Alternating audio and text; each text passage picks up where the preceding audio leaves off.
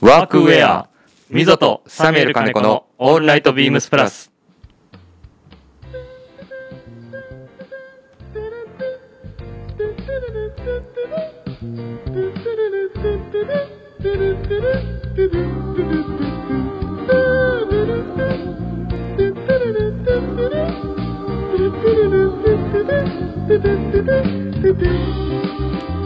こんばんはみぞです、サミュエル金子です。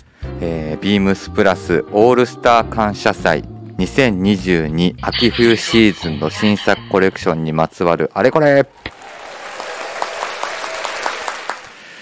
はいこの時間ははい。スペシャルウィークの中でも今まであのここの番組に出てこられなかったそうですね。お方ですね。はい。はい。ちょうどね僕らもこのまあね別注の話をちょっと後ほどさせていただくんですけども、はい。まあそういったところで根掘り葉掘り聞いてみようよということで、そうですね。お願いしましたね、今回。はい、実は今回は出張プラジオをしております。はい。あのですので今日はちょっと今は収録という形であの聞いていただいている方は収録になるんですけども、えっとデザイナー様の事務所兼ショップにはい。お邪魔してプラジオ機材を持ち込み変な緊張を煽りながらあの収録をさせていただくんですけども、えっと早速ですね、はいえっとお呼び込みしたいと思います。はい。えーポストオーバーオールデザイナーの大伏さんでございます。よろしくお願いします。よろしくお願いします。よろしくお願いします。大伏さんちなみにラジオは？はい、出られたことは？えーもちろん初めてです。ありがとうございます。ちなみにラジオとかっていうのは聞かれたりとかはたまあ車乗ってる時とか、はいたまには聞いてます。昔とかその若かりし頃青春時代とかはえラジオとかは聞いてたりとえ聞いてましたね。あそうですか、うん FEN とか、ああ今何でしたっけ？名前変わっちゃったんでしょあれ。そうなんですか。米軍放送みたいな。そうです。あの結局当時そうですよねあの日本だとあのずーっとアメリカの音楽流れてたりとかはいはいはい。そういうラジオ局があってそこでみんなそのあのアメリカの音楽を知るとかっていうのを僕もあのいろんな方にお伺いしたことありますね。というところでちょっとこの約1時間ほどなんですが、はいポストデザイナーえーポストオーバーオールズのデザイナー大藤さんとですね、えー私、えー、溝と,、えー、とサミュエル金子で約1時間ほど別注の話とかはい。あとはインラインの話とかはい。あとは大淵さんのちょっと秘密に触れられなあの秘密に触れながら そうですね。ちょっと進めていければなと、ははいい思っております。はい、ミゾとサミュエル金子のオールナイト BEAMS PLUS。この番組は変わっていくスタイル、変わらないサウンド、オールナイト BEAMS PLUS supported by SHURE。音声配信を気軽にもっと楽しく、 stand.fm。えー POST OVERALLS 以上各社のご協力で BEAMS PLUS のラジオ局プラジオがお送りします、えー改めまして大木さん、えー本日よろしくお願いしますよろしくお願いしまお願いす。します。さて、えーまずはですね、えっ、と、もうリスナーの皆様、これ聞かせろよという多分話になると思いますので、えっと、別注、えー2022年秋冬別注商材のお話。今シーズンも、ポストオーバーオールズ大藤さんには別注をお願いさせていただきました。はい。本当にありがとうございました。ありがとうございます。もう立て続けにシーズン続きで3シーズン目ですか？えーっとでしたっけ？一番最初があ違う？カバーオール。オーバーオール、オーバーオール。カバーオール、うん。ペインターパンツ。ペインターパンツ。に2回やって、で、今回が第3弾です。ですよね。はい。あのね、ワークユニフォームをテーマにして、ちょっとお作りいただいて、で、えっと、メイドバイウェアハウスことで、ウェアハウスさんの方で、えー、制作してもらった、このコレクションですね。はいはい。で今回は、まあワークユニフォームで今までまあ、カバーオール、オーバーオール、うんペインターパン作ってもらったのうで、んもう大淵さんといえばですよ。うん俺やっぱり、シャンブレシャツ。うんこれがあのーちょうどあの New Old Stock Store を大淵さんやらせていただいたじゃないですか。はい。ちょうど戻ってこられて2020年だっけ？19年。19年か。はい。そうですね。19年のもう本当に最初の方だよね。そうですね、うん。やらせていただいた時にもうあのーその90年代に出されてたあのシャンブレシャツ山ポケの。あーはい。あれうちのスタッフみんな買ってて ありがとうございます。はい。あのほぼほぼほぼほぼうちのスタッフが買い占めましたね。怒られる怒られるかもしれないんですけど。でそれまあスタッフみんな持っててで結局やっぱりねそれをやるのがいいんじゃないかっていうまあみんなそれまたやりたいっていうのでで今回大志さんに、まあ、シャンブレーシャツとそのねユニフォームっていうところで今回のアイテムとしてえお願いをして、ね、当時のあのその大石さん作られたものを持ってきてでこのフィットでやりたいっていうのでお願いした流れでしたよね。そうですね。大石さん的にでもこの当時の90年代のものって大石さんから今見るとどういう感じなんですシャツですかか？はい。シャツ。シャツ結構あのサイズが、はい。あの多分当時ってサイズ今より全然大きかったと思うんですけどね。うん。あの一般的な、はい。はい。あのファッションでも。はい。結構うちのやつはあのワークウェアとしては結構でかい。はい。極端に大きかったですよね。極端に大きかった方なので、はいわかります。あのまあそ30年近く前ってことですよね。そうです。そうもうですよ90年なので、はい。もう約30年ですね。なんかあので多分今から数年ぐらい前からだんだんと、はい。それまではちょっとしばらくあのちょっとこれ絶対着れないよなみたいな、うんうんうん。あのその時あのファッション的に見るとちょっとかけ離れてる、はいはいはい。うんだんだんこう近づいてきて、うんはい。あのちょうど来年30年なんですけどうち。ありがとうございます。はい。ありがとうございます。えーポストオーバーオールズ、えー、とブランド設立30周年ですよね。そうなんです、はい。ありがとうございます。ありすごいよね。はい。でだんだんその30年前にいいと思って自分がいいと思ってたはいはいはいこととにだんだん近づいてきて来年ぐらいでほぼ同じになるんじゃないかなと あの感じてます。はい、えややっぱりだってさっきオフさんもおっしゃっていただきましたけど僕もあの今日はちょっと違うひっこり来てるんですけど、僕大木さんのとこで買うアイテム実は結構ひっこりもの多いんですよ。確かに。出ますねはい。であ今のもう言わなくても分かりますわかるでしょ。で あの、まあ、僕らはよくエンジニアジャケットっていう表現しちゃってますけど、はい。あのあれのタイプで要はその、まあ、本当に昔のタグの時代のやつですよね、ええ。90年代の頃のやつの大きさのやつをあれ本当何年前に手に入れたんだっけなっていうぐらいかなり古かったんですよ。僕も。でその後もう一回そこそのエンジニアジャケットとはあのなかなか着る機会がないようなそのサイズ感のそのトレンドゾーンに入ってたんですね。えでああと思いながらいつもこれこれもうほんとちっちゃいサイズもう2つぐらいちっちゃいサイズ買っとけばよかったな みたいなのを思いながら、えはいえー、と気づけばこのサイズ感がやっぱり一番調子よかったなっていうのを改めて感じてます。やっぱなんか、うん、ありますよね。ありますありますすごく。えだってやっぱりもう本当に最初というか、はい。僕がやっぱりそのポストに初めて出会った時のサイズ感ってもう絶対 XS しか探してなかった。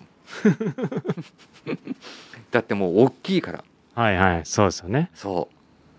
本当に。いやでも今あだってあれサイズいくつですか？あれ？M M そう。ー 結構でかいですよね。あれ大きいんですよ。えでもまあ着方によっては今もまあ例えばまあ見る人にはやっぱちょっと大きいんじゃないというふうにあるんですけどなんかやっぱその中に着るものを変えたりとか、パンツのラインを変えたりとかするとちょうどいいぐらいの感じになる。短いやつですよね。そうです。ジャケット。そうです。はい。あれって古着でも多分あの多分例えばじゃあ溝端さんが普段なんですかリーのカバーオールで、はい。仮に38とか、はい。6とか古着ではい。着てたとしても多分あのジャケットで同じリーのものだとしても多分42とかそうですよね。ちょっと大きいの着た方が多分いい感じに見える。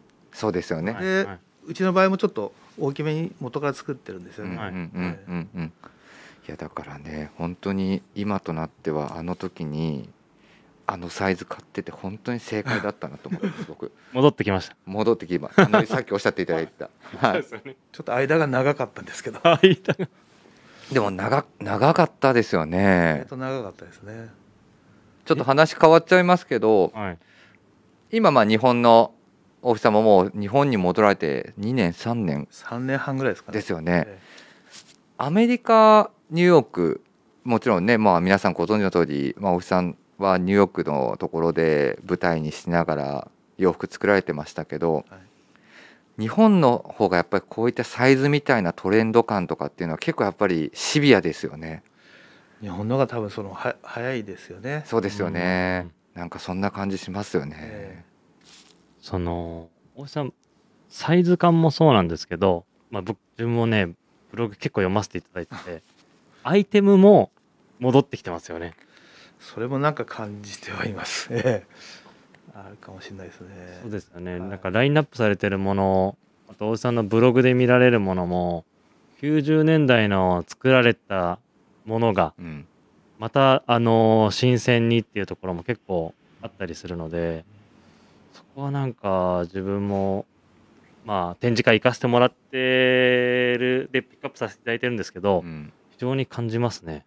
ちょっと不思議な感じですよねそのなんかこれごめんなもう聞きたいことがいっぱいありすぎて俺らも聞きたいことがいっぱいありすぎてなんかなかなか整理できないんですけど 脱線して。る脱線しちゃおうか一回。はい一回脱線はい。聞きたいこと一回聞きます。うん、あのそのアイテム戻るじゃないですか、はい。お日さんそのまあさっき言ってたように90年代の初めのやってた頃のやつとかって。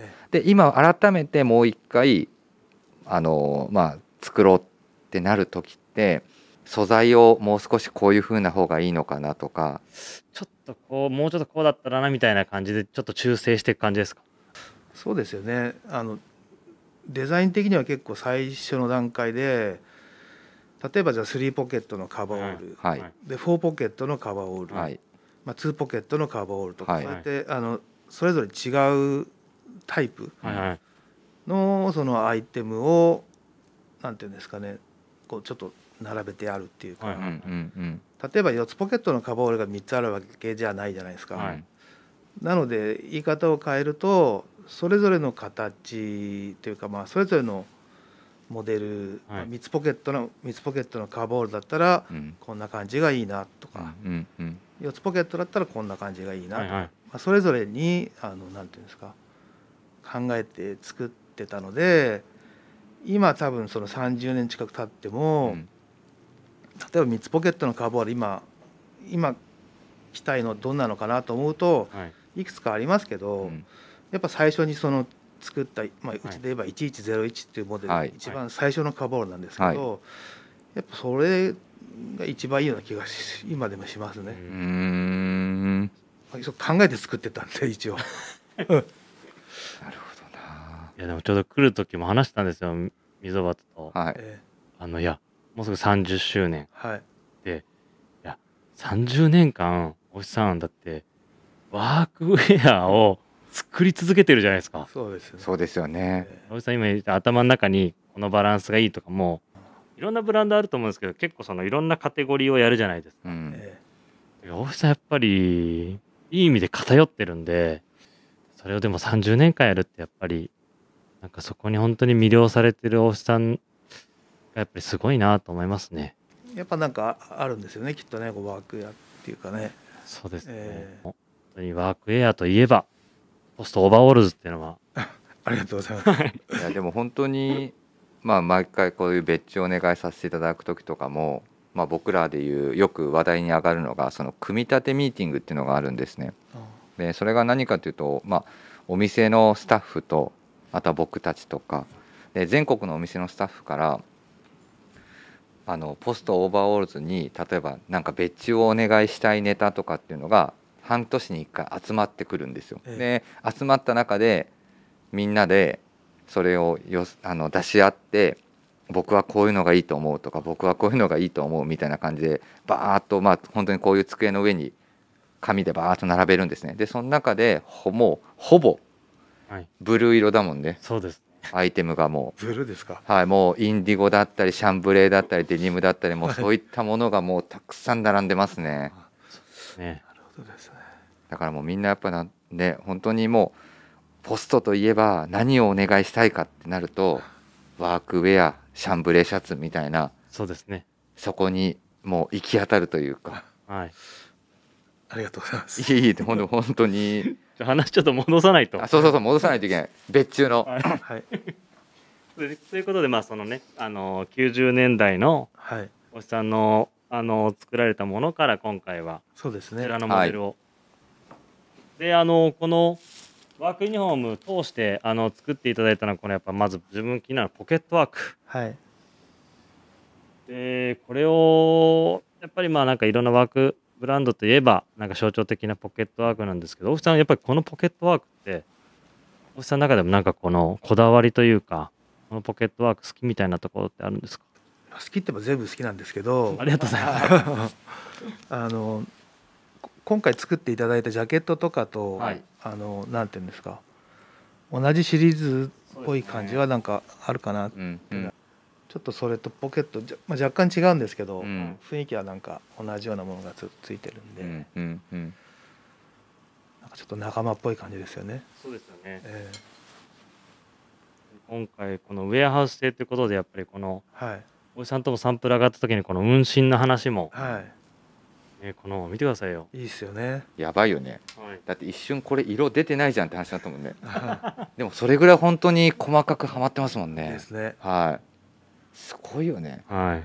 こだわりが。こだわりが 最初にだってこれサンプルを僕らもまあ見させてもらった時に、はいこれステッチの色がどうとかって話ちょっと上がったんですよでもそのやっぱこれっていうねはい。この運針のはもう細さというかすごいですよね。すごいですよね、やっぱりなんか、ウェアハウスらしさが、そうですね。はい。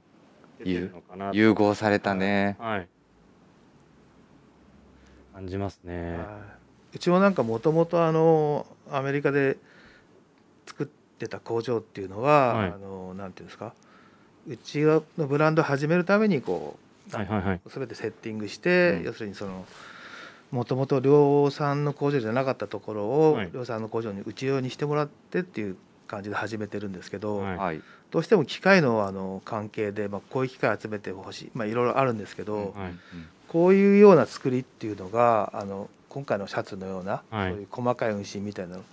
それが基本的にうちできないんですよもともとアメリカでは、うん。アメリカでは。ん。そうなんですよ。なのであのできない感じで全体的にデザインを組んでるんですけど、はい。これの場合うちがもともとアメリカで作ってたようなデザインで、うんはい。逆にこういう細かい運針だったりとかうん。あとはちょっとなんていうんですかねあのちょっとこのデザインの年代と違う雰囲気の生地、はい。もうちょっと古い感じの年代の生地とか混ぜ、まあ、この縫製もそうですけど、はい。この組み合わせがなんかすごくこう自分的にはなんか新鮮な感じがうんします。なるほど、でそのうち日本でもこういうふうに作りたいと思ってるんですけど、はい。まだやってないんですけど。うん。なるほどですね。もともとアメリカでやってたのはちょっとこれとはちょっと結構真逆じゃないですけどあの、うんうんうん。ちょっと違う感じで仕上げてたんで、はい。すごくだから自分的にもこう新鮮でなんかいいと思います。ありがとうございます。ね青井さんが前、あの、一番最初に、えっ、と、ウェアハウスさんと商談したときにおっしゃってたじゃないですか、あのう、んにアメリカではできなかったことを日本でやりたい。そうですよね。はいはい日本のプロダクトでできるそういうね、あのやり方っていうのが多分大井さんの今、はい日本に戻られて、まあ、ねはい、やりたいっていうことがもしかしたらこのシャツにはそしたら要素が入ってまるのかな。さにそういうところが入ってますね。うーん。なるほどな。はい。いやー非常に、はい。まだ洗ってないんで、洗ってったらまたよりいや雰囲気も、かなりまた期待できそうな感じしますね。はい。そうですよね、えあの、面白かったのがう、ん。あの、カバーオール、うん。もう、1回目作ったじゃないですか。うん。その時、大渕さん多分まだ、あの、買われてなくて、うん。であの、2回目もちょっと作りたいですって言ったら、大石さん、あの、ちょっと自分のも作ってほしいって。そうね言ってくれたよね それめちゃめちゃ嬉しかったです。いや本当に1回目のやつもね2回目のやつも本当に速いスピードではい。売れてしまってというありがたいことにその時もちょっと変化あったじゃない ?5 つのボタンを、やっぱあのモデしたんですよね。はい。ええ対戦モデル、はいはい。B の対戦モデルを、元ネタにしたんでちょっと4つボタンのストーリーにしてでそっちの方がちょっと A ラインも出るしっていう。ねうんそこのアレンジの仕方も個人的にやっぱりグッときましたね。あの大伏さんからそう言われるとグッとくるよね。グッときます。あの本当にここの部場所って本当にすごい細かい部分じゃないですか。ボタンの変化の部分って。うん。でも大きく見るとやっぱり全然シルエットも変わるし物も年代も一気に変わってくるみたいなところがすごいストーリーが込められてて結局5つボタンも4つボタンも買うっていう感じになるんでね。はい、全然雰囲気違いますね。うん意外と変わりますよね。はい、変わります。でもそうやってね言っていただけるとすごくはい。ありがたいあのお話でしたしちなみに大木さんはポスト、えー、とオーバーウスとこのウェアハウスを、はいあの一緒にドッキングをさせていただきたいというお話をさせていただいた時ってちょうど僕らのあの大先輩であったちょっと今はもう亡きっていうところになるんですけども、はい。あの立野さんっていう僕らの中でも本当に大先輩のあのレジェンドスタッフがいるんですけど、本当にその人がいつもポストの別注をまとめてくれてたんですよ、本当にもう何十年も前から。そうですね。でいつも僕らがその会議の中で挙げたものを立野さんに渡してで立野さんもその会議に来て俺はこういうものを作りたいんだけどどう思う？みたいなでそれだからみんなで揉んでじゃあ最後じゃあ立野さんお願いしますっていうような感じでやってたんですけどちょうどそのスタートした時がね、はいビームスの20ビームスプラスがちょうど20周年イヤーを迎えるっていうところだったのではいはい。そうなんです確かにで入れてもらいましたもんね。入ってんのよあれですよね。なんかあのそういうタイミングだったんですよねそ。うですそうですちょうどこれですね。はい。そうなんですちょうど、あの舘野さんも、ええまあ、大木さんがニューヨークにから戻ってきてるとはい。はいいうところもあって、20周年のビームスプラスのコラボレーションでポストを久しぶりにやりたいっていうあのっていうところでじゃあ一緒にやりましょうっていうので、まあ、今回はい。あのこの第3弾までそうですね。進ませていただいたっていうところだったんですけど、はい。あの大木さんって舘野さんとのもともとのその最初の出会いとかってもうビームスの出会いみたいなところですか？スタート自体は。いやあの自分の後輩の多分そのなんていうんですかね知り合いというか、はいはいはい。そんな感じだったと思うんですけど、はいはいはい。それがもう本当自分がブランド始めたぐらいの頃うん。はい。だったと思うんですよねう。んもうそれはポストを始めた頃ってことですか？はいはいはい。はい、じゃあもうそこからずっと長くそうですおね。付き合いされててってところですよね。はい、だその舘野っていうスタッフももう本当にいつもねシャンブレーシャツかそうですね。本当にポストって分かるあの胸のポケットのサイズ感とかが分かるんですけど、本当によくねいやー、ポストしか着てなかったんじゃないですか。そう立野さん。もういつきいつ見ても色違いか柄違いかははい。ポストにラッセルモカシンなイメージがい、ありますそうですね。はい。であのペインターパンツみたいなデニムみたいなパンツを履い履い。てはい、でも本当にその方がぜひねなんかその、えっと、ウェアハウスと一緒に大藤さんのマインドをちょっとはい合わせれないかみたいなところでご相談させていただいて大藤さんも了承いただいて、はい。ちょっとこのスペシャル企画が本当に第3弾まで進めれたんですけどなんか僕らとしてもこのシャンブレーシャツは本当にその立野さんがあの愛してたはいモデルだったし、本当に僕らのイメージもあの人から教えてもらってポストってシャンブレシャツなんだとか、はい、そうですね。なんかそういうイメージが本当にビームスプラスのメンバーの中にすごく落ちてきてたので、もうそれがやりましょうってなった時ももう最後になんかね3部作のまあ最終形とかで、まあ終わりではないですけど、ウェアやってパンツやってたらもう中のシャツやんないとダメだろうと。そうですね。はい、なので今回はもう本当にそういったモデルをさせていただいててもうスタッフも大満足という、はい。ありがとうございます。はい、感じですよね、はいだからサイズもねその90年代のねニューオールドストア時のやつをね調べ比べてはいみんなで今だったら本当にどのサイズ感がいいかなとかそうですね。いろいろオフィスさんにもご相談させていただきましたけど、はい。本当にいい仕上がりだと思うので、ね、はい。リスナーの方にも、えー来て、来てもらいたいですし、多分今の話聞いたらちょっとグッときちゃうんじゃないですか。いやでもこの前ちょうどサンプルをこう並べてたんですよ。はい。で中須さんも「いいじゃん」言ってましたね。ああ本当にありがたいです。ね早く来たい感じですね、立野さんの話になるとグッときちゃうんで。はい、なるほどね。ということでそうですね。はい。はい。このシャンブレーシャツもありながらあとはですね実はもう一つ。そうなんですよ。今回は。はい。これはですね、あのーまあ、別注の商談の時にも大石さんにもお話しさせていただいたんですけど、え。まあ、ちょっと、あのーシンプルなあのデニムのなんか、あのーショートジャケットみたいな。なんかそういうのが今みんな着たいっていうのでえうちのスタッフも言ってて。でその中から上がってきたのが冬のジップワークジャケットみたいなところがキーワードで。はい。で、まあ、上がってきて、で今回、大内さんにお願いをしたっていう流れですよね。そうですね。で、大内さん、さん面白かったのが、うん。あの、まあ、想像するには、91B みたいな感じですかみたいな大内さんと話したら、大内さんも、うん、まあ、それはいいんだけど、うちが作るんだったらこっちかなって出てたのが今回のモデルなんです。いやこれもう本当に僕も別注の商談というかミーティングにはお邪魔できなくてそれまでその前のビームスプラスの原宿であの金子とかはいあの原宿のお店のメンバーとかとええどういうのやるかっていうところまでは一緒に参加させてもらったんですよ。あそうだったんですね で確かにね ZIP のやつでうーん 91B みたいな感じでかなみたいなね、はい。でもそれも僕らもねなんか期待感がはい。あってのこれなので まあ僕としては驚きですいや、めちゃめちゃいいですよ。ねはい。大内さんのあのブログでも何回か登場されてたんで、そうですねでも今回自分も今目の前にこのアーカイブあるじゃないですか。うんこれ着させていただいて、あ、これいいなと思って。なんかちょっと力抜けた感じ？これかはい。でも嬉しかったですよ、おじさん、これ。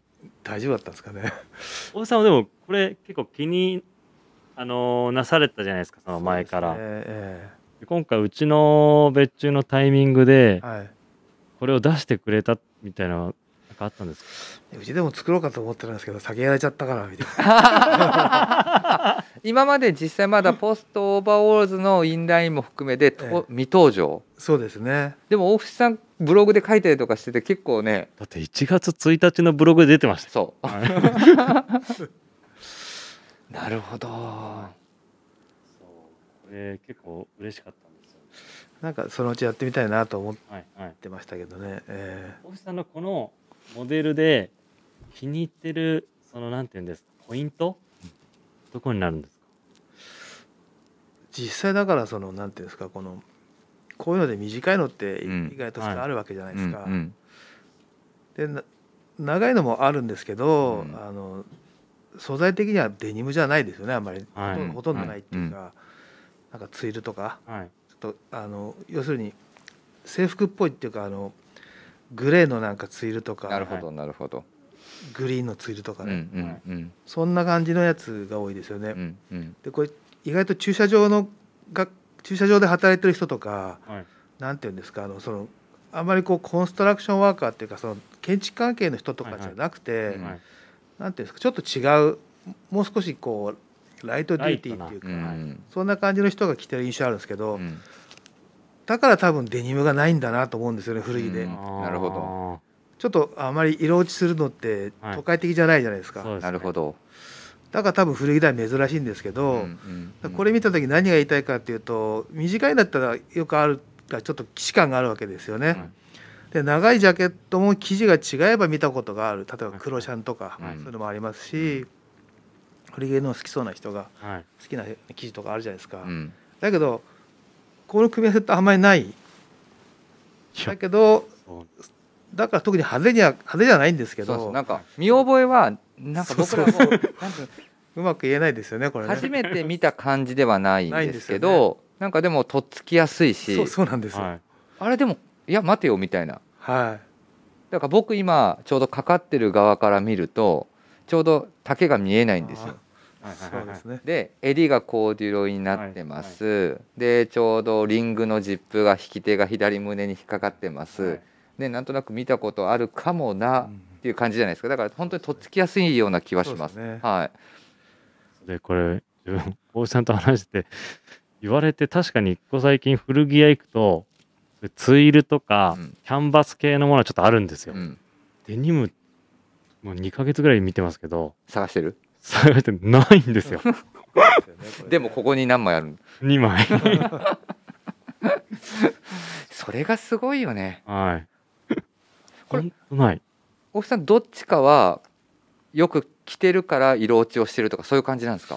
いやあこれあんまたまに来てたことあるんですけどあんま来たことないですね。へえ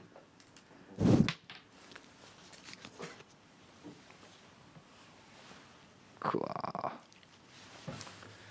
面白いですよね。これはあれ？しげそっちの方後ろどんな感じ？あ一緒か。一緒なんです。えタグも一緒ですか？そうですね。同じもんですね。同じサイズ同じものですね。え中のブランケットの色は？落っこっただけですね。はあ。本当だ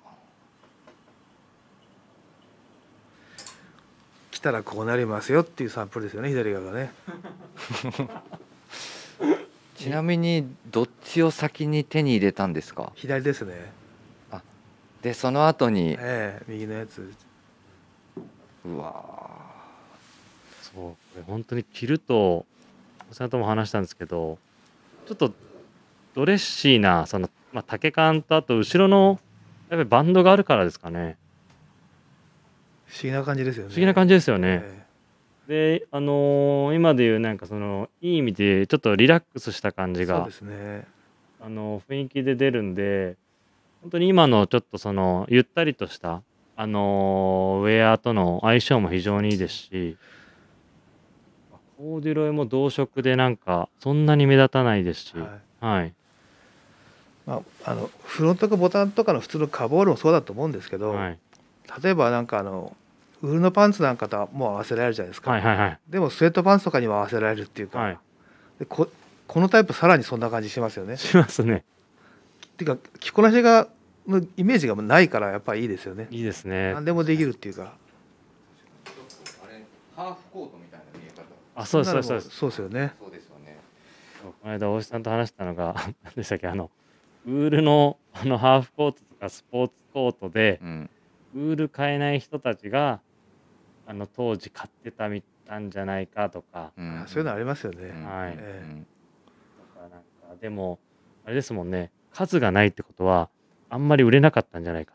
まあうん。流行んなかった流行のかかったのか。多分デニム買う人は普通のカボール買うし、ジップアップで長いの買う人はデニムの生地を選ばないんじゃないですか。めちゃめちゃ面白いんですよまあでも実際そうあまり大木さんもやっぱあまりこのモデルってこのヴィンテージなアイテムで見かけてないですか？これ長いやつですか？はい。いやほとんど見たことないです。ですよね。ところは多分そういうことなんだよ。そうですよえね。でこういうあのストア系のブランドってちょっとトレンドも入れるじゃないですか、えうん。そうですね。そういう形にデニムを当て込んでみた多分うんなんとなくやってみたいじゃないですかね。したらあんま売れなかったみたいな。多分そういう感じがすごくしますよね。いいですよね、ええ。これ今僕ら目の前で見させてもらってますけどえこの本当にはウォッシュがかかった着古されたものと着込まれたものそれと濃いコンコンのもう濃い濃いのものをステッチの色見ててもやっぱ全然違うもんね。違いますよね。ステッチの色の落ち方も全然違いますし。はい。えすごいなそうで今回あの大志さんにはステッチブラックにしてもらったんですよ。うんうんうんうん。はい。自然な感じとあとステッチも日本針ですよねダブル。ですね。こっちトリプルなんでよりワークワークしてるんですけど、うん。より着やすいようにしてもらってるのでなるほどです。それもアレンジ聞かせてもらって。はい。いはい。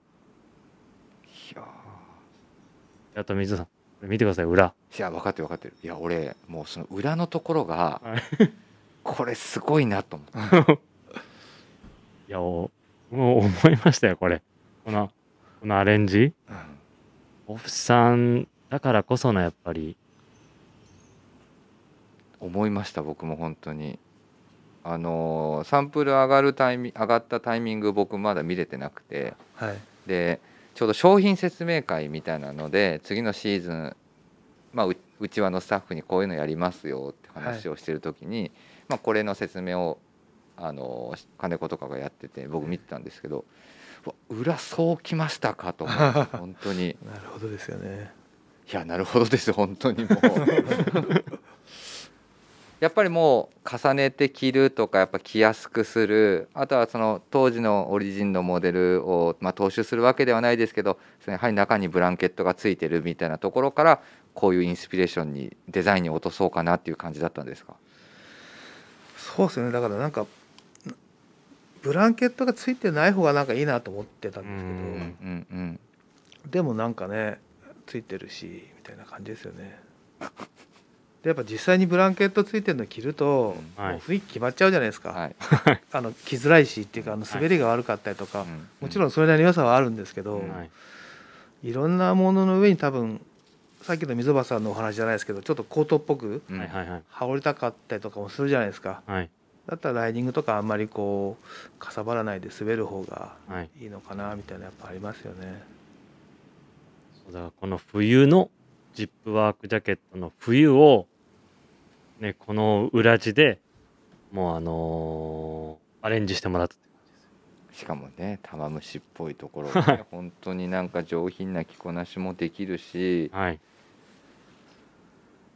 ただただそのワークっぽくなりすぎないような感じもするしね。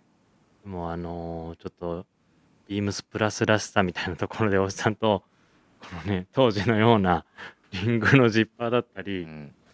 あと後ろのバックルもはいはい。おー。そういう臭いところはそうですね残していただいて、すごいクラシックなやつですね。これはあるんですか？こういうのは。なんかちょっとあのたまたま、えー探していただいたらそういうのあって。すごいクラシックですねこれはいクラですよね。そうだからま外側の見え方とこの着た時のあのー現代的なうん。シェルじゃないですけどウィンドストッパー代わりにもあるじゃないですか。そうですね。あとやっぱりねもちろんそのさっき大木さんおっしゃっていただいたようにそのブランケットの良さもありますけどやっぱはいこの感じの軽さだとはい。本当にね、はい。あのすぐ手伸びちゃうような気もします。軽い感じですよね。はい、はい。感じで。本当に。金子さんこの前あのサンプル仕上がっ上がった時に来ていただいたらすごくなんかこうしっくりきまし来てましたよねなんか。はい。サイズ的にもなんかすごくいい感じでみ溝が着るんでこれが L, L L ですね。溝の着方はいつもあのちょっとワンサイズちょっと大きめに着るんで、え僕もこれ今サイズないですよそれ M か。そうだ M か。はい、うん。え、ちょっと大きめですよね。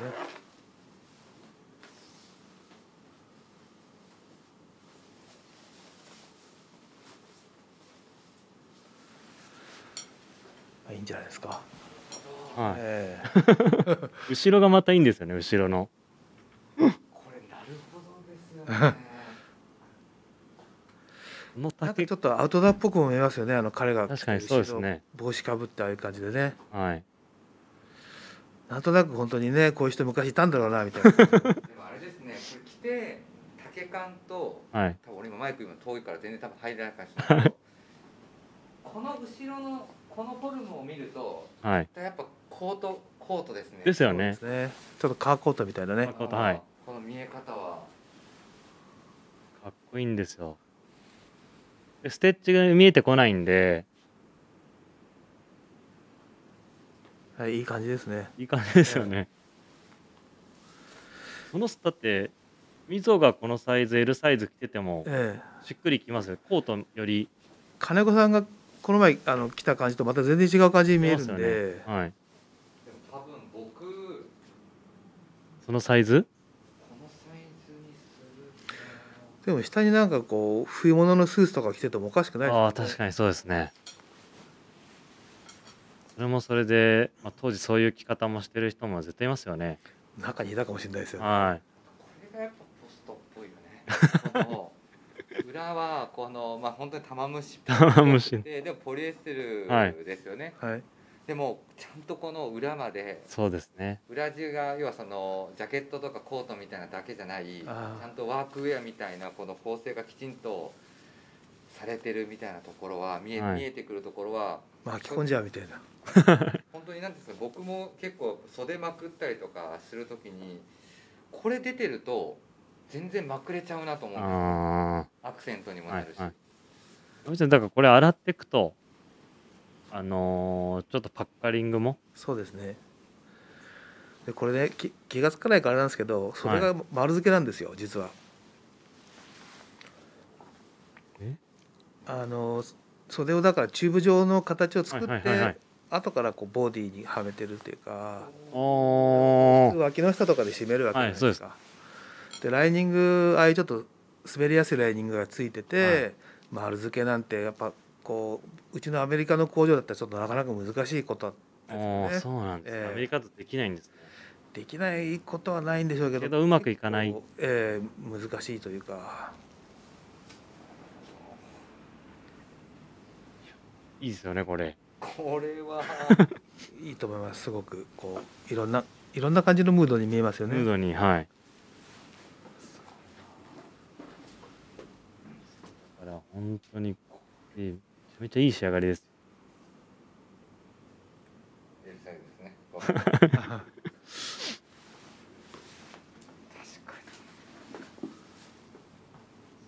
らこのねあの。にすいません戻りました。いや。はい。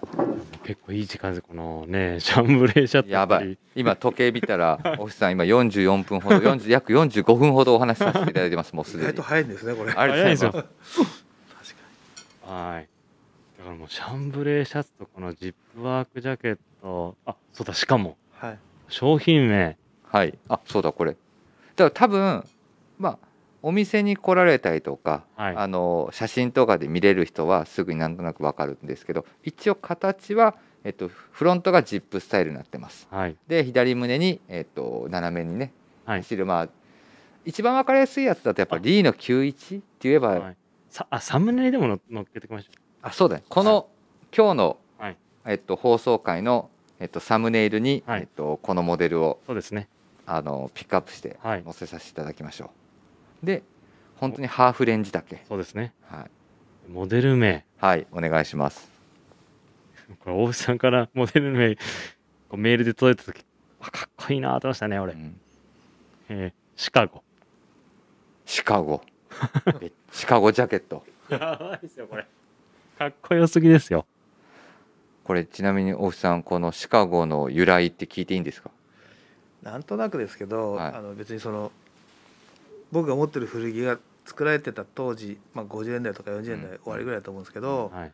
まあシカゴで僕このジャケットを一人一人見たわけじゃないんですけど、うん。はい。どこなのかなと思うと、うん。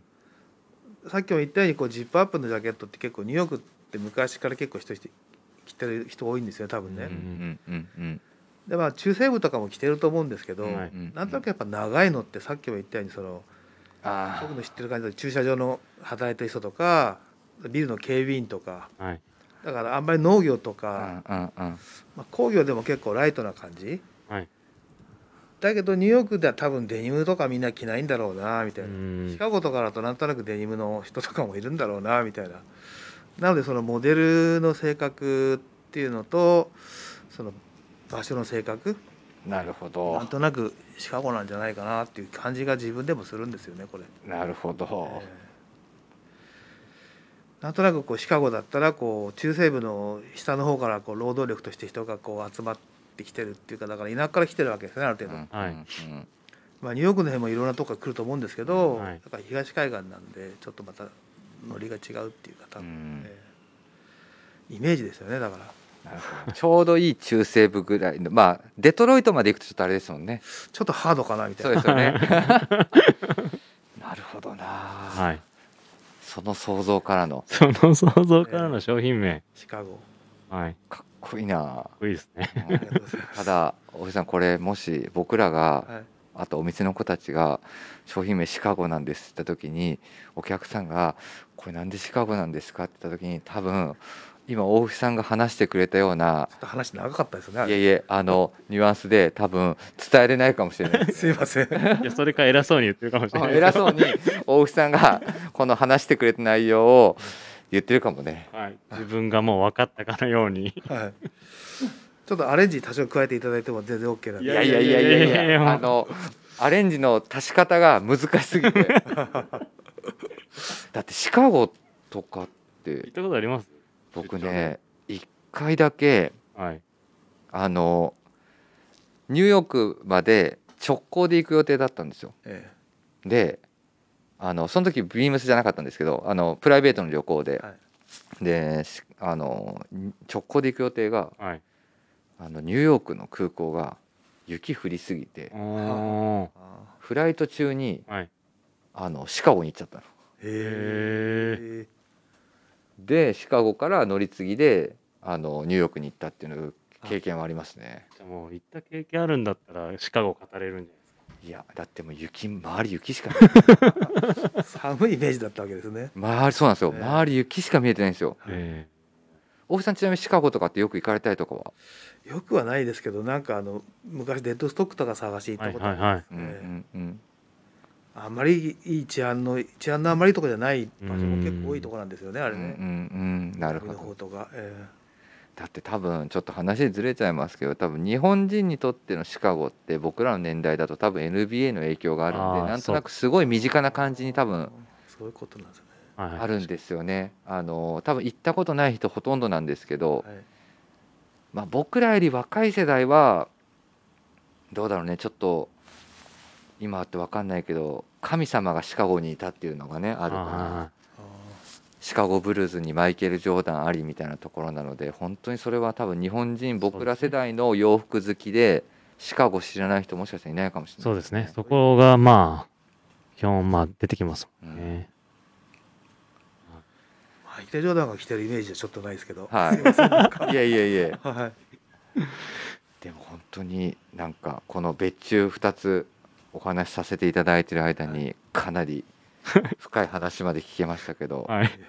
楽しみなアイテムが本当に今回も出揃いましたね。本当に。どれ行きますもうだって時間50分あって。そうなのよ聞きたいことをちょっとね なので一旦あ全然えっ、となのでシカゴのジャケットがえっ、と秋冬シーズンに入りまして、はい。はい。9月の中旬ぐらい10月ぐらいですかね、そうですね。はい、にリリースをはいさせていただく予定となってます。で、えー、とシャンブレーシャツに関しては発売がいつぐらいですか、まあ7月から8月ですね。あじゃあもう夏終わってはい。すぐぐらいに、ははいい登場させていただくということですね。はい、どれいく？あのどれ？聞きたい聞きたい話をまとあの何個か上げてきたんですけど すいません。いえあのまさか盛り上がりすぎちゃった盛り上がりすぎました。どれ行きましょうか？でもこれじゃない？どれですかああ、これですね。はじゃあ、おじさんにおお伺いしたいのい、が、はい、今、もう一つ、やっぱりポストオーバーオールズで、うちのスタッフから上がるのが、はい。やっぱりポストオーバーオールズイコール、あの、レイヤリングシステム。あはい、おじさんブログで上げられた、もうレイヤード、ポストといえばレイヤード。まあ、今回のうちの、このシカゴも、はい。あの、レイヤードも考えていただいた、まあ、裏の仕様になってるんですけど、そうですね。大石さんのこのレイヤリングシステムって、いつ頃からと、あとどこからこう発想が、たあのそんなな名前はちょっと半分あの大げさな感じなんですけど。いやいやいやいや。っぱ結構そのいろんな素材あるじゃないですか。うん。例えば、はい。まあ、ワークウェアある理由っていうか、まあ、僕が好きだからワークウェア着てるんですけど、はいワークウェアをいろんな風に着るためにっていうほどでもないですけどはい。別にそのワークウェアが好きだからワーカーの格好がしたいわけっていうのでは特にないんで、うん。そういう時になんかこう組み合わせやすいような感じのこうなんていうんですか例えばカボールとスポーツっぽいものとか合わせるはいはい時にちょっとそのなんていうんですかね中間的なってい。うかその2つのものを合わせる時になんかこうな言葉で言うとなんなんなんとかって言いますよね。そういう間に入れる、まあ、例えばうちの場合だったらナイロンタフタの、はい。例えばアイテム。はいはいああいうのだったら昔だったらよくあのアメリカで言えばアイゾットとかあの70年代とかにはいはい。よくああいう光沢の加工を施したナイロンとかの、うんなんていうんですかパーカーとかうんうんうん。いろいろあるじゃないですか。はい。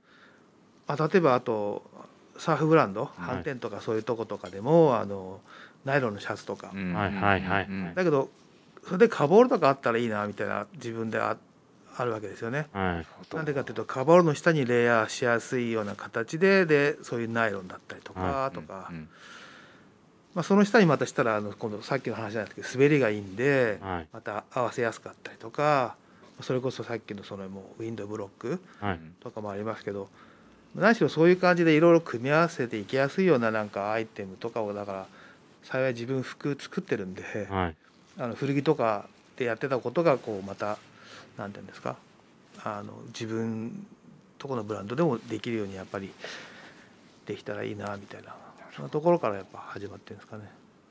ちょっと質問それ大石さんのそのシーズンの中でえレイヤードも考えてものづくりをされたりするのかそれともまあ上がってくるものをえっ、と後からレイヤードを考えていくのか。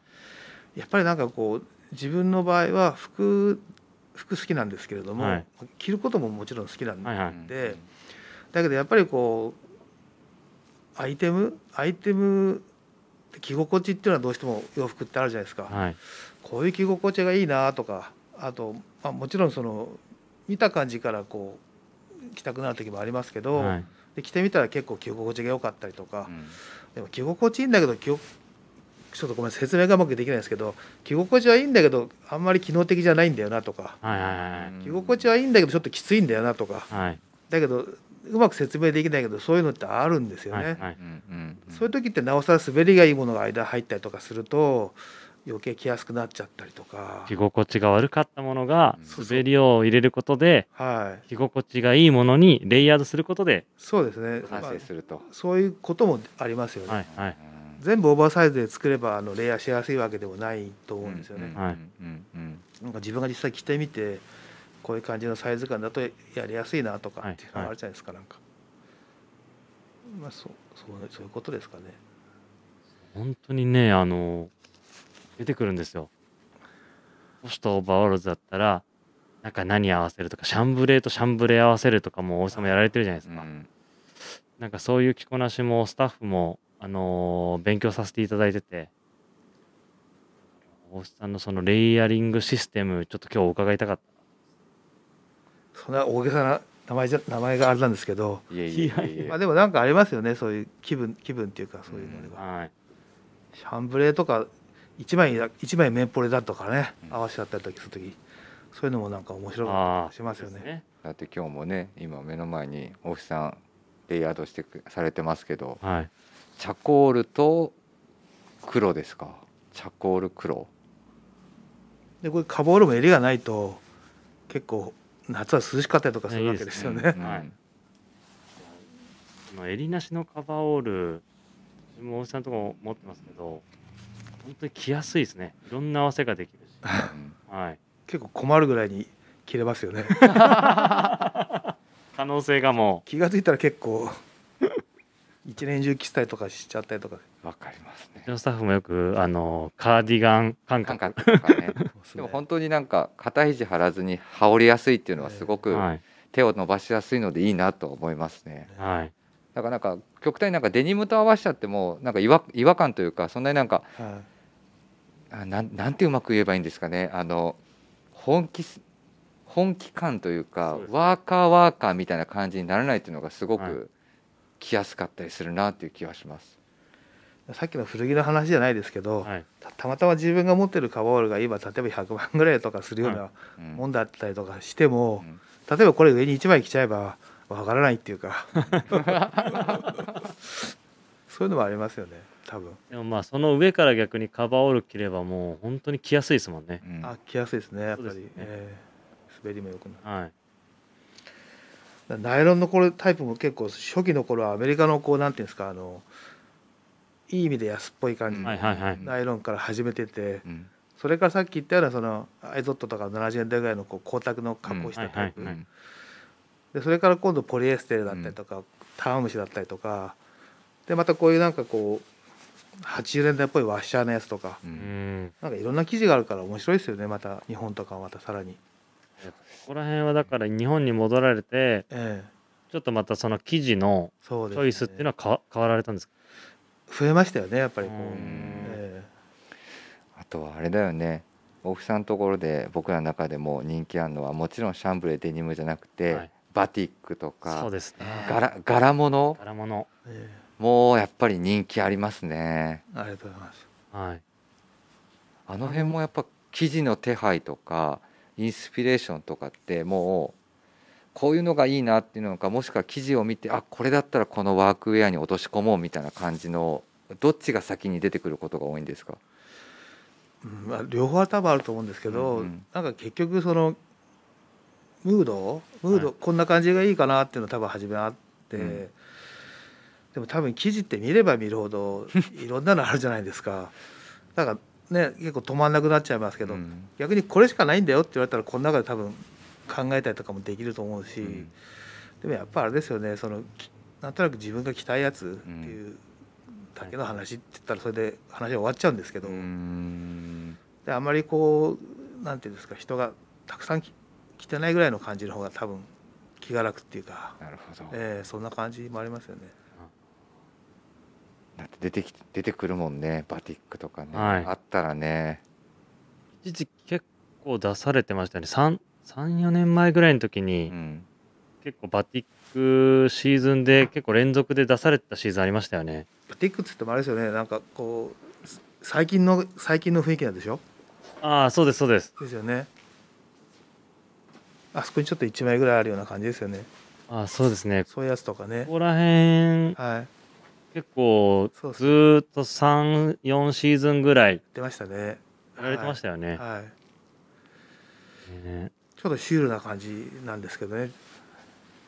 ああ結構好きだった自分何枚も持ってるんですけど、ね。はい。意外と普通に合わせやすいですよね。はい、合わせやすいです、えなんか僕らのねお店のスタッフなんかは本当にダークマドラスとかすごい好きなスタッフも多い。のではい。ーあ、そうなんですね。そういう感覚で羽織れちゃったりあとそうですよね。中に着れたりとかっていうのは全然しやすいんで、はい。はい。その生地の木型もいいですよね。シャリッとしてて。この夏とかでもこれって。あああのカバールとかにも使ってる使われてましたね。やつと同じだと思うんですけど、えはい。そうだ。からあと分かるのはやっぱりそのそうですね。今もこれ上がってますけどその大石さんのやっぱりその生地使いみたいなところはあのうちのスタッフあとお客様もファンが非常に多いですね。えあありがとうございます。はい。いやあの溝はあそこにかかってるものがね。いやあの生地本当に 本当に生地いいんですよ。これですか？はい。前回もあのね 大木さんにこれでで出てるんですか出てないんですかって話をさせていただいてねこれだからあれでしたよね。確かあのユニフォーム系ファブリックでしたよね。アメリカンエアラインのそうそうそうですそ生地ですね。多分これ、はい。ポリエステルの。うポリエステルの。ええ。こういうのは今あんまないんですよね。これ僕うちブランド始めた頃からお付き合いしていたいただいてるその結構アメリカでいうと何ですかあれ。日本でいうバッ生地のバッタ屋さんみたいな人がはいは持ってて、結構まとめてうち買ったんですけど、いはい面白いですよね。なんか実際に使ってる生地だったりとかするんで、すごくちょうどいいですね。え、はい、惹かれますあれ本当に。えパンツとかね。はい。作ってましたよ。ベストとかね。ジャケットとか、ですね。ああもう1時間経ちましたよ。本当だ。意外と早いですね。いや。そうなんですよ。いざ話し始めるとはい本当ですよね。1時間無理なんじゃないかなと思ってましたもん。いやいやもう。まだ全然だっていろんなこと聞きたいことありましたもん、はいすいません。いえ。だね本当に。いや。ー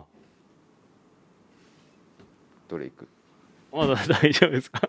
でももうこんな時間だもんね。でも本当に大渕さんでもなんか別注の話を本当にちょっとたくさんさせていただいてあのいろいろしかも多分収録中にいろいろ試着したりとかするの初めてだったかもしれないです。そうですね。本当ですか？はい、はい。ありがとうございます。ありがとうございます。はい、というところでですね。また大渕さんタイミングがあれば、はい。はい。ちょっとぜひそうですね。あの出演いただければと。そうです。はい、ぜひお願いしたいです。話が終わってない感ありますもんね。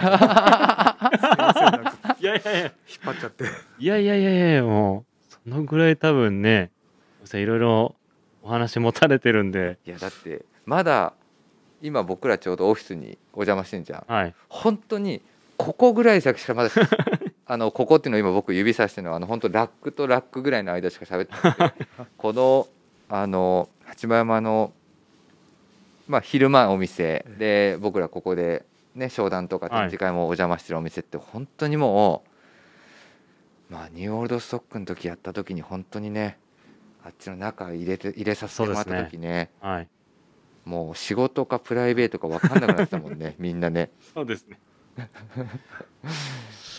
本当にでもいやいやさんのあと自分これがちょっと持ってきたんですけどこれこれ大好きなんですよね。ああそうですよねそれ。ほんと作りましたよね。大内さんのはい。いつですか作られたの？なんか後ろに書いてあったと思うんですけどニューヨークのなんかネペンテスでその、そういう同じマイマイ VSOP っていう同じ名前のエグジビションっていうかその古着をなんかこう展示した時に、はい。その時作ったそのその時飾ってあった古着はい。が写真で出てる本なんですよね。でもこれを見るとやっぱりこういうバティック系もこの当時からやっぱりすごい出てるのでぱりこの30年経たれても 大内さんやっぱりもう好きなもの昔と変わらないですか？まあでも逆に言うとその昔誰も知らなかったから結構好きだったっていうようなものもあるじゃないですか。はい。はそれが今逆にみんなこう意外とこうさっきの話じゃないですけどもう物が分かっちゃうと、いはい。なんとなく値段も上がっちゃったりとかね、はいはいはい。ちょっとその後着づらかったりとかありますよね。さこの色あんのよねそれも今みんな知ってるじゃないですか、はい。結構。どちらかっていうとはい。昔は誰も知らないような話だった もしくは誰も気にしてないってはいいうのはいはいが結構そういうのって結構意外と快適だったりとかするじゃないですか、はい。はい気にされてもちょっと困るみたいなのがありますもんね。ありますね。そういう感じですか？はい。あチャイナも出てますよねだから。出てはいのも出てますよ、ええもそうなんですよ。うはい。逆にお大木さん昔から好きだったこのワークウェアにえ今ちょっとまた別のこういったものもなんか好きだなみたいなジャンルとかってあるんですか？えワーク以外でですか、はい。結構あのいろんなジャンルそんなに僕嫌いじゃないんで、はい。い、ろいろいろ結構いろんなもの好きなんですけどね、はい。ええ。ただあんまり手を広げないようにっていうのはもともと思って 絶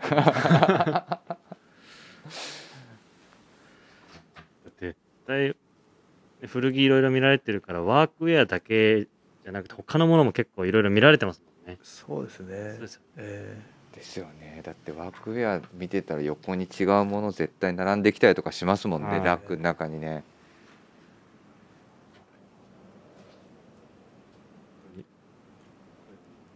よく見てます。あ、でも結局そのあれですよね。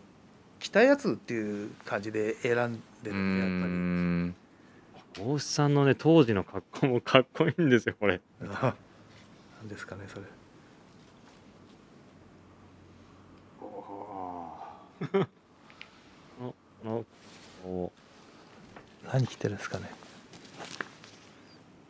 ああなんかロイヤルトラベラー着てなんかう系の色で、はいポケット開いてはい。ビルケンストックですかねこれ。はい。2010あれ11年とかその10年ぐらいでしたっけ？お2011 2011年ですね。年ですか。はい。まあ10年前か。10年ちょっと前ですかね。終わんないですねこいや終わんない。あ すいません。いろいろ聞きたく聞きたさが。もうあもういいやめとく何？いや大石いや大石さんといえば自分世代だとやっぱりセーラーハットですよ。セラーとえ大石さんといえばのあれで自分も本当に憧れましたねセーラーハット。ありがとうございます。その時期って一時期なんでずーっとかぶり続けられてなんかたまたまそういうムードだったのかもしれないですよね、へええすごいその印象は強かっ確かにね、はい。だってこの前も入れさせてもらった時た、も、はい、そういう往年スタッフも買ってくれてたし、はい若いスタッフもやっぱ昔の資料とか見はい。て買っていったりしてたもんね、はい、確かにな。やっぱりあの当時もそのあんまり、まあ、かぶってないとか新鮮な部分も加味してかぶったところもあるいやどうなんですでも全然僕より前に多分かぶってた人もいたと思うんですけど、はい。うんうんうん。ななんとなくって言えばなんとなくですよね。すいませんなんか。このなんとなくがすごい影響力ありますからうね、ん。多分なんとなくが多分大木さんの中ではやっぱりみんなかぶってないし、まあ、あんま見てないみんなかぶってたら絶対かぶらないじゃないですか。わかんないですけどね。いやいやいやいやそういうのあるんだろうなとね、なんかさっきの話をいろ,、ね、いろいろ聞いてると本当にはい。いろんなし、い、ろんな角度でいろいろ見てる、はい見られてて、そうですっていうところがあるんだなっていうのをはい。改めて思いましたね。はい。というような感じですか？本当になかなかね僕らもね大木さんをここに止めちゃ ストップさせちゃってるんで本当に。っていうところであのこの今シーズンは、はい。えっと別注がなので2型はい2モデルリリースをさせていただきますのでシャンブレーシャツと、はい。でシカゴ。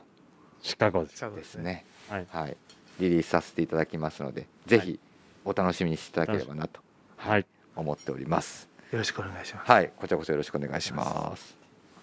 えーぜひラジオネームとともに話してほしいことや僕たちに聞きたいことがあればたくさん送ってください、えーレターを送るというページからお便りをお送りいただけます。メールでも募集しております。メールアドレスはアルファベットはすべて小文字、えー bp.hosobu.gmail.com、えー BP 放送部と覚えていただければ良いと思います。ツイッターの公式アカウントもございます。こちらもアルファベットはすべて小文字、えーアットマークビームサンダーバープラスアンダーバーハッシュタグプラジをつけて番組の感想なんかをつぶやいていただければと思います。よろしくお願いします。よろしくお願いします。すいません、おふさん、約1時間10分ほどはい。ありがとうお付き合いいただきました。えっと今回ですね、あのサブタイトルみたいなのを2人でちょっと収録前にあの考えてて、はい。もうまさにおふさんのな僕らのイメージのおふさんのね、はい。そのタイトルのはやっぱりノーワークノーライフみたいなところをちょっと掲げさせてもらえればな。ありがとうございます。よろしいですか？頑張ってみます。でも本当にこれからもねこういう今回のシカゴの登場みたいなはい。なんか本当にワークウェアって僕らの昔の昔の今昔見たことあるなだけじゃない昔なのに俺らもすごいおおというそうですね。新鮮味をだから僕らのね知らない本当にサンプリング能力を多分もうおっさん山ほど抱えてると思うんで、い、ろいろ本当に引き続き僕らにもあのね楽しみながら教えていただければなと、はいまたぜひお願いしますおありがとうございます。ありがとうございました。すいません。では、えっ、とですね、えっ、と、ノーワーク、ノーライフ、はいゲストにポストオーバーオーズのデザイナーのオフさんを迎えた1時間でした。本当にありがとうございました。ありがとうございました